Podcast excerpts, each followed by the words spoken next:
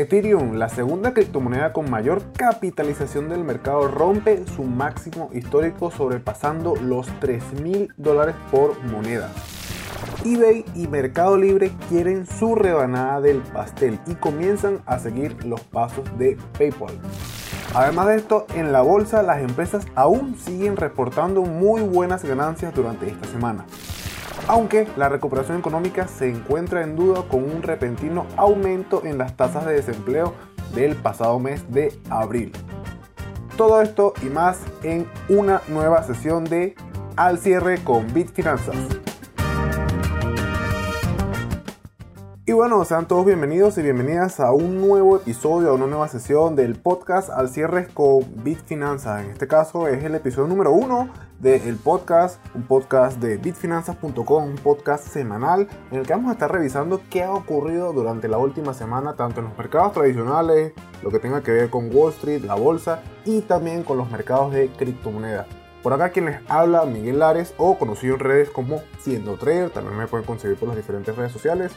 Vamos a estar hablando de qué ocurrió durante esta semana, que principalmente qué, qué ha afectado a los mercados, qué ha ocurrido en el mercado de las criptomonedas, por qué será que Bitcoin no ha tenido el repunte que tuvo la segunda criptomoneda más importante del mercado Ethereum, que sí logró romper sus máximos históricos y de hecho aún está muy cerquita de volver a romperlo. Vamos a ver también qué está ocurriendo con las empresas tradicionales que buscan tener un pedazo de lo que es el mercado cripto.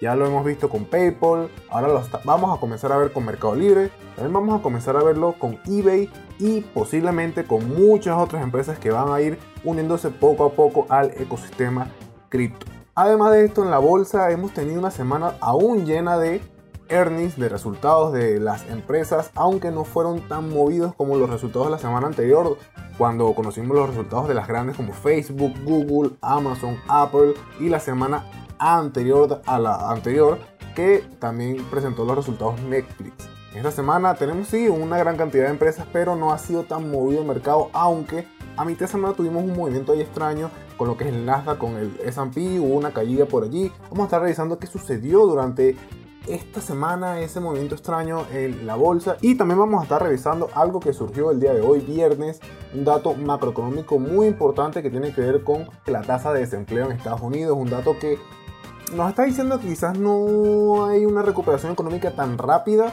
según lo que ya se estaba viendo, según lo que la misma Fed ya estaba diciendo, pero bueno, vamos a estar revisando eso y un poco más durante este episodio número uno de Al cierre con Bitfinanzas. Bien, vamos a comenzar entonces con lo que sería el mercado de las criptomonedas. ¿Qué sucedió esta semana en el mercado de las cripto? Bueno, inicialmente Ethereum, la segunda criptomoneda con mayor capitalización del mercado, logró romper sus máximos históricos, llegando y pasando los 3 mil dólares, incluso ha llegado muy cerca de los 3.600, lo que generaría un beneficio si hubieses comprado el lunes de más o menos más de 20%, un 23%, tomando en cuenta que el lunes Ethereum estaba rondando los 2.800 dólares aproximadamente y ahorita está cerca de los 3.600, hasta ahorita en 3.530 al momento de grabar el podcast este viernes. Por otra parte, Bitcoin no logró romper máximos, no logró subir tanto, de hecho Bitcoin corrigió un poco más de lo que ha corregido Ethereum durante toda esta subida, lo que indica que hay un desacople entre estas dos monedas. Normalmente siempre pasaba que cuando Bitcoin retrocedía, todo el mercado de las cripto retrocedía. En este caso ya hemos visto un desacople desde hace un tiempo con el tema de Ethereum y con Bitcoin, lo que demuestra la fuerza que puede tener Ethereum por encima de lo que pase con Bitcoin. Si bien es cierto, igualmente puede verse afectado por algún retroceso en Bitcoin, alguna mala noticia en el mercado que directamente afecta a Bitcoin y haga retroceder el precio de Bitcoin. Puede también Ethereum retroceder algo, verse afectado por ello, pero ya no con la misma intensidad, ya no con la misma fuerza que se veía afectado antes lo que era el par de Ethereum, la moneda de Ethereum. Algo que también ocurrió esta semana fue la liquidación de 533 millones de dólares por la subida de Ethereum debido al sobreapalancamiento de muchos traders quizás inexpertos o que buscan hacerse dinero de la noche a la mañana en un mercado tan volátil como son las criptomonedas es un riesgo extremadamente alto que yo no lo quisiera correr debido a la misma volatilidad del mercado puede subir o puede bajar muy rápidamente y no sabes es bien a ciencia cierta si esto puede pasar ahorita, puede pasar dentro de 5 minutos, puede pasar dentro de 2 días, no lo sabes. Y esta subida de Ethereum y después el retroceso que tuvo, liquidó 533 millones de dólares. Y aunque Ethereum se mantiene en máximos históricos aún, hay ballenas que siguen comprando Ethereum, sin importarles que estén en máximos históricos. De hecho, este pasado 4 de mayo, Santiment, una cripto firma de análisis reconocida, publicó en su Twitter una imagen donde dicen, y cito textualmente, Ethereum tocó otro máximo histórico de 3.524 dólares hace unas horas antes de caer en una leve corrección. Las 10 principales poblaciones de ballenas sin intercambio, es decir, sin exchange, se han duplicado en los últimos 8 meses, mientras que las 10 principales ballenas con intercambio, es decir, dentro de los exchange, se han reducido a la mitad en los últimos 7 meses, lo que indica que las ballenas que no están dentro de los exchange, que no están, por ejemplo, dentro de Binance, dentro de Bitfinex, dentro de OKEX, dentro de cualquier otro chain que exista, están aumentando su cantidad de Ethereum en holding, es decir, en sus wallets privadas. ¿Por qué pasa esto? Bueno, principalmente Ethereum es una criptomoneda que ha ganado mucha popularidad y aunque se mantenga en máximos históricos, si logran corregir a tiempo, es decir, este mismo año, dentro de pocos meses, el tema de los fees con la red de Ethereum, Ethereum va a continuar subiendo para nada es un secreto que Ethereum tiene una muy buena propuesta de valor. Hay muchas redes, muchos proyectos que están bajo la red de Ethereum y esto ayuda a que muchos inversores califiquen a Ethereum como un excelente proyecto para invertir. A pesar de estar en 3.500 dólares, estos inversores, estas ballenas, ven que seguramente Ethereum puede llegar a los ya mencionados, que muchas personas ya lo han mencionado en redes, ya se ha mencionado bastante, los 10 mil dólares. Sí, no es algo descabellado, puede llegar a los 10 mil, claro que sí, puede llegar a los 10 mil dólares y posiblemente veamos si Ethereum sigue con esta carrera alcista que ha tenido durante esta semana y se desacopla aún más de Bitcoin, muy posiblemente puede lograr esos 10 mil dólares este mismo año. Ya toca esperar a ver qué sucede con Ethereum, qué pasa, pero ya podemos ver que hay ballenas que siguen comprando Ethereum y esto es un claro indicador de que ven a Ethereum muy por encima de los 3.500 dólares. Y bien, pasando a otras noticias, ya dejamos de lado lo que es el tema de Ethereum. Vamos a hablar ahora de qué ha pasado esta semana con eBay y con Mercado Libre en el tema de las criptomonedas. Y es que eBay, una empresa muy similar a lo que es Mercado Libre, incluso muy similar a Amazon, también dicen que Mercado Libre es copia de eBay. En fin, eBay esta semana ha planteado incluir criptomonedas como método de pago dentro de su plataforma. Esto se supo el lunes cuando el CEO de la empresa detalló que están buscando mejores opciones para pagos dentro de la plataforma de eBay. De hecho, el CEO expresó, y cito textualmente lo que tenemos acá en el diario, incluir nuevas opciones de pago como el uso de Bitcoin para seguir expandiéndose en el mercado. ¿Qué nos dice esto? Que eBay no solamente está explorando la opción de colocar Bitcoin como método de pago, sino que ya lo han pensado. Es decir, que si ya están pensando en incluir al menos a Bitcoin, quizás no otras monedas que quizás sean más rápidas, que tengan quizás costos más bajos de fee y todo esto, sino vamos a comenzar por el más grande, por Bitcoin. Incluir a Bitcoin ayuda mucho a el tema de la adopción. Significa que más y más empresas están viendo que Bitcoin o que las criptomonedas en general ofrecen un beneficio por encima de lo que es el dinero fiat. Y como les dije, no solamente eBay está pensando en eso, sino que Mercado Libre la semana anterior habilitó Mercado Libre Argentina que se podían comprar inmuebles con criptomonedas. Y ahora, esta semana, Mercado Libre Argentina también confirmó que realizó una compra de 7.8 millones de dólares en Bitcoin. Esto es para iniciarse dentro del mercado de las criptomonedas y para poder ofrecer pagos, quizás muy seguramente, en esta cripto. Así que ahí lo tienen, eBay y Mercado Libre están siguiendo los pasos de PayPal que hace unos meses atrás comenzó a ofrecer a clientes estadounidenses poder tener pagos en Bitcoin, incluso recibirlos o comprar también la criptomoneda a través de la plataforma de PayPal.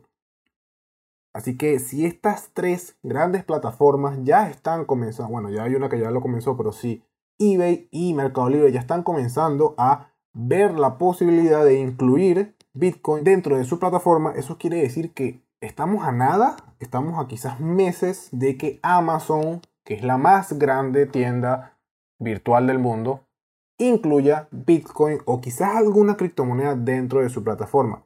Sí, es cierto, quizás Amazon no lo hace por el tema de que está en Estados Unidos y es un poco más complicado quizás hacerlo y tiene que seguir más procesos, es más riguroso, sí debe ser un proceso un poquito más minucioso, pero muy posiblemente ya estamos viendo, al menos en Latinoamérica, que Mercado Libre y que eBay están entrando. Ya PayPal de Estados Unidos ya ofrece criptomonedas. Solamente falta Amazon que entre al ecosistema cripto y ya con eso les digo que ya tenemos un gran paso en adopción cubierto, al menos para el tema de utilizar las criptomonedas para pagos a nivel virtual.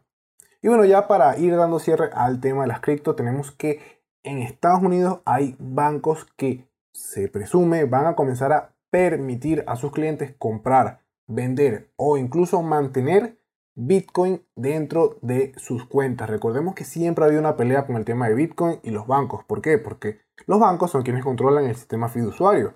Y si Bitcoin está en contra de las monedas fiat del sistema fiduciario, entonces ya lo tenemos. Bitcoin es, el enemigo de los bancos y los bancos son el enemigo de Bitcoin. Siempre ha sido así. Pero últimamente hemos visto que muchos bancos, muchos países han comenzado a desarrollar sus monedas centrales basadas en criptomonedas, basadas en el sistema blockchain. Y esto quizás ha hecho que los bancos comiencen a recapacitar qué deben hacer y qué no deben hacer, cómo pueden abordar este problema, porque más allá de, una situación en la que quizás están un poco incómodos, es un problema para los mismos bancos porque van a, perder el poder de, controlar el sistema, van a quedarse sin su rebanada del pastel, vamos a decirlo así. Y precisamente ya hay bancos que pueden comenzar a permitir que sus clientes compren, vendan o mantengan Bitcoin. Esta información surge gracias al jefe de soluciones bancarias del New York Digital Investment Group, cuando le brindó una información a la CNBC de que ya habían algunos bancos inscritos dentro de un programa que busca precisamente esto, permitirle a ciertos clientes poder comprar, vender o mantener criptomonedas, en este caso Bitcoin, dentro de sus propias cuentas. Esta persona, Patrick Searle, el jefe de las soluciones bancarias, dijo lo siguiente, y es que manifestó que están haciendo lo posible para simplificar a los estadounidenses y corporaciones comunes la posibilidad de comprar bitcoins a través de relaciones bancarias, es decir, a través de los bancos. Según el New York Digital Investment Group, dicen que están viendo que existe una necesidad muy latente de que las personas compren Bitcoin. Ya no es que si los bancos quieren o no quieren, sino que los clientes le están pidiendo al banco que quieren comprar Bitcoin. Por ende, los bancos van a tener que comenzar a hacerlo porque simplemente si tú le pides al banco que quieres esto y se lo vuelves a pedir y se lo vuelves a pedir y el banco te dice que no, que no, que no, ¿qué vas a hacer tú? Muy seguramente algún otro banco lo hace o te consigues alguna otra aplicación, algún broker, algún chain, Coinbase que ya entró a la bolsa también. En fin, puedes buscar alguna otra forma de conseguir tus bitcoins sin necesidad de depender del banco. Eso haría que el banco pierda un cliente y a los bancos no les gusta perder. Eso es más que una realidad.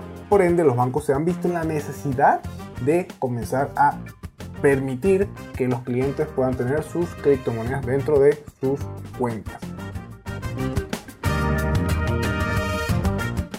Dejando un poco de lado lo que son las criptomonedas, vamos a hablar un poco de lo que es entonces el mercado financiero tradicional, lo que son las acciones, los índices y qué ha pasado durante esta semana. Y es que esta semana, al igual que la anterior, aún se han mantenido lo que son los reportes de resultados trimestrales en las acciones y muchas de ellas han dado muy buenos resultados. Esta semana hemos tenido el reporte, por ejemplo, Pfizer, hemos tenido el reporte de Under Armour, de Leaf, de Mercado Libre, de PayPal, de Moderna, de Square, de Pfizer, de Clover, de Dropbox. E incluso este viernes hemos tenido también el reporte de DraftKings, de Nicola y muchas otras empresas que han seguido reportando y han dado muy buenos resultados. A pesar de esto, a pesar de que estas empresas han mantenido muy buenos números y la semana anterior también lo que Facebook, Amazon, Apple, Google dieron muy buenos resultados. El mercado aún tiene una gran indecisión, aún no ha decidido qué hacer. Y precisamente este martes los mercados vieron un revés bastante fuerte cuando los principales índices estadounidenses, el Nasdaq, el S&P y el Dow Jones retrocedieron cerca de un 1%, lo que indicaba una posible caída de la bolsa durante la semana y no ha sido tampoco tan fuerte la caída, a pesar de que el martes y miércoles estuvo cayendo el mercado, ya después de eso, lo que es jueves y hoy viernes ha recuperado gran parte de esa caída. Aunque si algo es cierto es que los principales índices americanos se han mantenido muy cerca de sus máximos históricos, aún el mercado ha estado un poco indeciso. Primero, el miércoles se conocían lo que son las nóminas privadas del mes de abril, que tuvieron una muy buena recuperación, dando 742 mil nuevos puestos de trabajo. Pero el día de hoy, viernes, inesperadamente aumentó lo que es la tasa de desempleo de Estados Unidos a un 6.1%. Lo que quiere decir que muy seguramente hay nuevos puestos de trabajo, sí, excelente, pero aún hay una gran cantidad de estadounidenses desempleados. Esto también puede tener un trasfondo de toda la situación debido a que muchos estadounidenses están recibiendo bonos del gobierno y a muchos estadounidenses el mismo bono representa hasta muchas veces dos veces lo que ganaría en un trabajo normal o en su antiguo trabajo en dado caso. Entonces, muchos a veces optan por no buscar más empleos y mantenerse desempleados viviendo del bono que está dando Estados Unidos.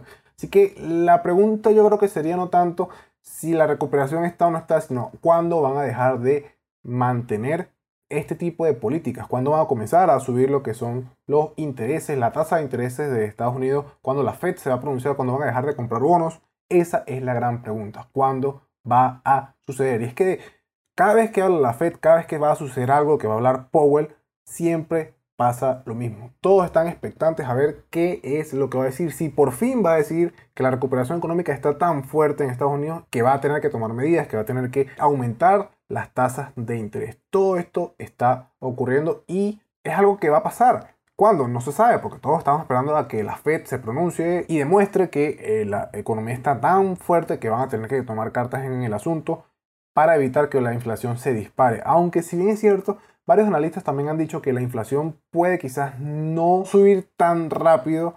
Es algo que para nadie es un secreto, va a ocurrir. La inflación va a subir. La Fed está buscando de que la inflación sea superior al 2%. Y con unas medidas tan descabelladas como las que tienen ahorita, la economía definitivamente va a experimentar una fuerte inflación. Ahora el problema es cuándo va a suceder y cuándo la Fed va a dejar de ayudar al sistema. Además de esto, ARK Innovation, que es un fondo de inversión muy conocido de Cathy Wood, que varios ya la deben de conocer, en Bitfinanza se menciona bastante a esta inversora que tiene muchos fondos, pero precisamente este ARK Innovation, que es el ARKK, ha perdido una gran cantidad de inversores. ¿Por qué? Principalmente por las movidas que ha hecho Cathy Wood de las acciones que tiene dentro de este fondo. ARK Innovation ha estado acumulando lo que son acciones de Square, acciones de Roku, acciones incluso de DKNG, incluso acciones de Coinbase y casi todas estas han estado cayendo. Por ejemplo, solamente en DKNG llevamos más o menos una caída en lo que va del mes de mayo de un 15% y Coinbase está muy cerca a una caída de un 13% en lo que va de mayo. Quiere decir que sí, el fondo ha estado experimentando fuertes caídas, es, cierto, es algo que está sucediendo, pero Cathy Wood dice que aún va a mantener su portafolio. Esto lo que indica es que a pesar de que todas estas acciones, todas estas empresas han estado cayendo, han estado retrocediendo fuertemente durante esta semana y la semana anterior, esta inversora reconocida aún ve que estas acciones valen mucho más de lo que ella está invirtiendo ahorita. Cathy Wood no es ninguna loca, no es que no sepa qué es lo que está haciendo, pero quizás los inversores están asustados de que esta caída se, esté manteniendo por mucho tiempo y buscan proteger parte de su capital que tienen allí invertido. Aunque si bien es cierto, a veces estas jugadas pueden ser, este tipo de noticias pueden ser quizás un poco más para buscar manipular el mercado, digámoslo así. Aún Category dice que todavía va a mantener su portafolio tal cual lo tiene, que aún no va ni siquiera a reducir parte de las acciones que tiene dentro de este fondo en particular de ARC Innovation. Y bueno, esto ha sido todo por el episodio del día de hoy. Ha sido una semana bastante movida, más que todo para lo que son las criptomonedas, en especial en Ethereum. Felicidades a todos aquellos que tienen Ethereum desde mil dólares, desde incluso desde los 100 dólares. Lamentablemente no se me dio la oportunidad. En fin, bueno, enhorabuena para todas esas personas que han podido comprar Ethereum mucho más barato de lo que en algún momento pensaron que iba a valer Ethereum. Bueno, sin más se despide por acá Miguel Ares o siendo trader en redes. Les recuerdo que pueden consultar todas estas noticias en el diario bitsfinanzas.com. Recuerden que también tenemos un servicio de bot de alertas que de hecho vamos a hacerle una pequeña publicidad a el servicio de Bitfinanzas que el mes de abril cerró con un excelente, excelente rendimiento. De hecho, más que todo el bot de acciones, de alertas de acciones ha tenido un rendimiento muy superior al que tuvo durante el mes de marzo. Los invito a que revisen en la sección de servicios de la página de bitfinanzas.com las estadísticas de los bots que de verdad han ido aumentando progresivamente. Y bueno, sin más nada que agregar, se despide. Les deseo un excelente, feliz fin de semana y nos escuchamos en una nueva entrega de Al cierre con Bitfinanzas.